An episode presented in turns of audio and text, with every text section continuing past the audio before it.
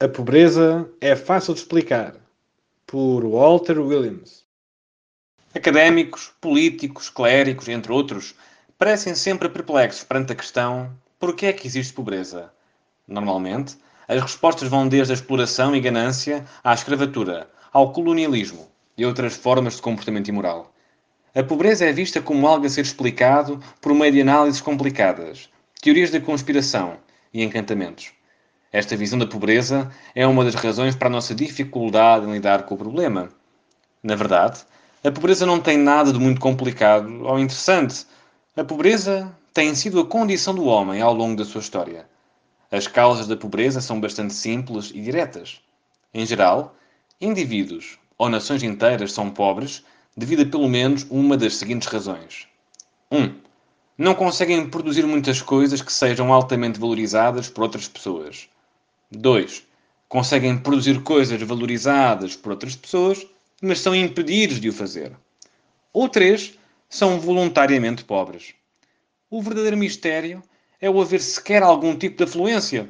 Ou seja, como é que uma ínfima parte da população humana, principalmente no Ocidente, durante apenas uma ínfima parte da história do homem, principalmente nos séculos XIX, XX e XXI, conseguiu escapar ao destino dos seus semelhantes. Por vezes, no que respeita aos Estados Unidos, as pessoas apontam para a sua rica dotação de recursos naturais. Esta explicação é insatisfatória, se os recursos naturais abundantes fossem a causa da riqueza, então a África e a América do Sul destacar-se-iam como os continentes mais ricos, em vez de serem a terra de algumas das pessoas mais miseravelmente pobres do mundo.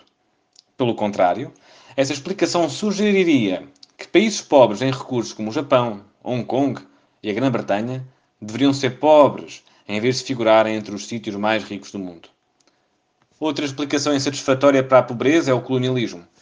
Este argumento sugere que a pobreza do terceiro mundo resulta de este ter sido colonizado e as suas riquezas exploradas e roubadas pela metrópole.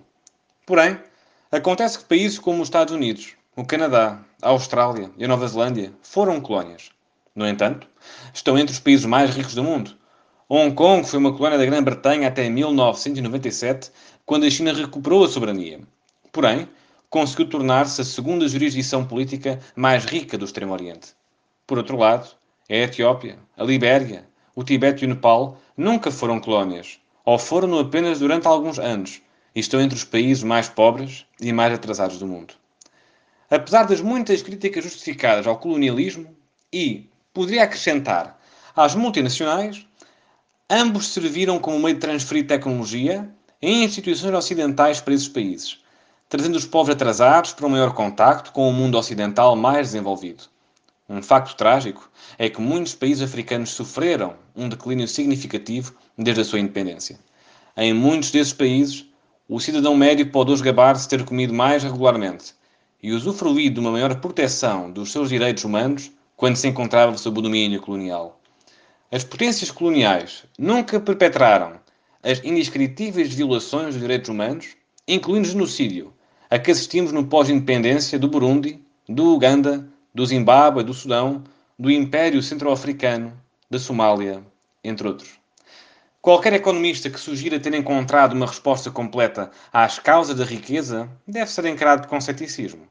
Não sabemos ao certo o que torna algumas sociedades mais ricas do que outras. No entanto, podemos fazer suposições com base em correlações. Comecemos por classificar os países de acordo com os seus sistemas económicos. Conceitualmente, poderíamos organizá-los desde os mais capitalistas, que têm um maior livre mercado, até aos mais comunistas, com intervenção e planeamento alargados por parte do Estado. Depois, podemos consultar o ranking da Amnistia Internacional relativo aos abusos dos direitos humanos. E em seguida, poderíamos utilizar as estatísticas do Banco Mundial e classificar os países de acordo com o seu rendimento per capita. Compilando as três listas, observar-se uma correlação muito forte, ainda que imperfeita. Os países com maior liberdade económica tendem também a revelar uma forte proteção dos direitos humanos e a sua população é mais rica. Esta descoberta não é uma coincidência. Portanto, especulemos um pouco sobre esta relação.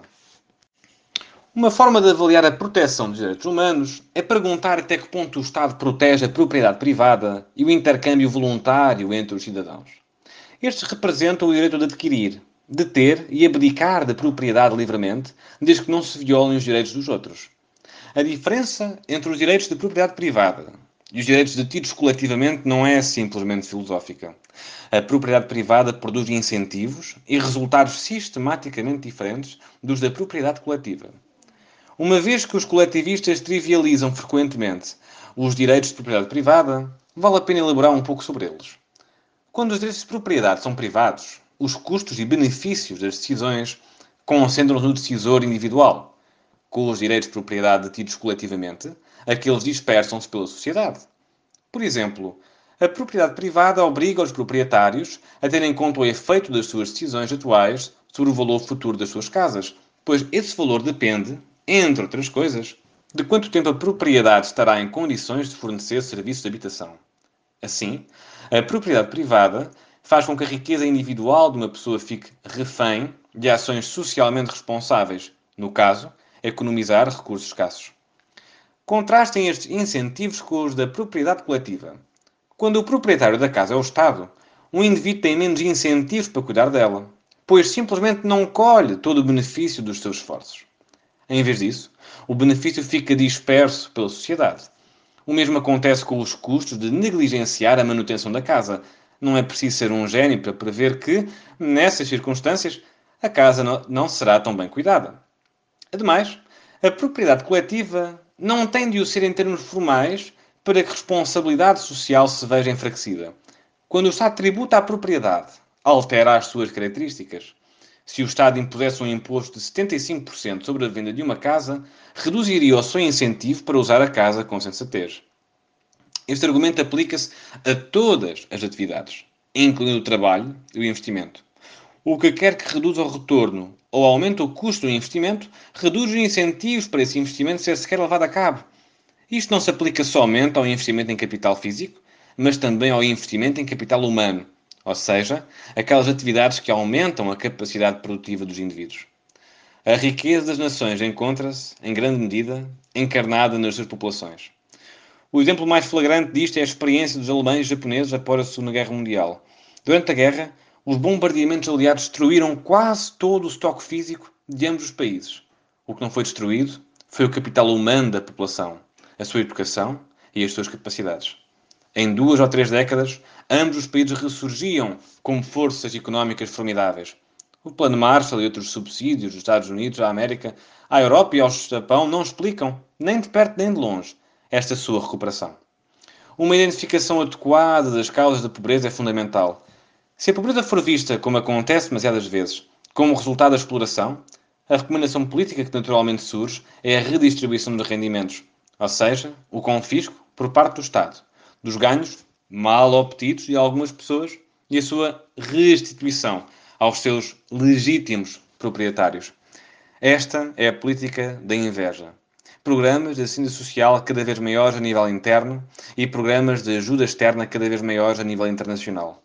Se a pobreza for corretamente vista como resultado da intervenção imprudente do Estado e da falta de capacidade produtiva, então teremos recomendações políticas mais eficazes.